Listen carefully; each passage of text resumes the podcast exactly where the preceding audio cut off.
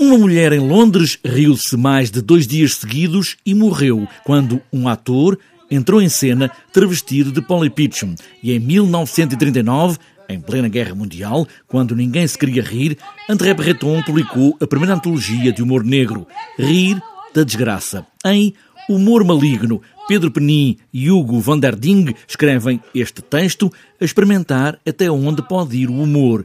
Pedro Penin encena o espetáculo e estica a corda. O espetáculo pretende pisar o risco e, e, tentar perceber onde é que esse risco está colocado e que ele é muito variável também de pessoa para pessoa, mas uh, para conseguir fazê-lo e para conseguir testar esses limites é de facto preciso uh, pisar, pisar e, e experimentar coisas diferentes. Não ouviu? Acabaram-se os jogos. Há um limite para a ofensa. Nós aqui há muito tempo que ultrapassamos esse limite. Ficar ofendido não quer dizer ter razão. O humor pode fazer rir sobre aqueles temas mais estranhos ou que algumas pessoas nem sequer querem ouvir falar, quanto mais rir.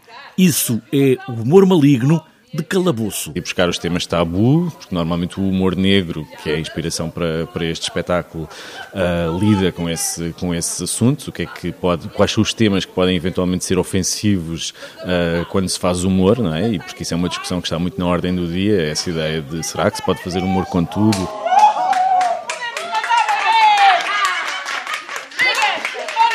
Depois de vários espetáculos com outros encenadores e coreógrafos, a Companhia Maior quis agora seguir um espetáculo mais de ficção e não das suas próprias memórias. E foi assim que Hugo van der Ding e Pedro Penin partiram para esta ideia de humor maligno. Partimos de um processo muito mais uh, ficcional e, e, de criação de uma peça que tem uma narrativa com princípio, meio e fim uh, uh, e que tem esse lado da ficção aliado ao humor, mas também é uma espécie de, de, de mistério.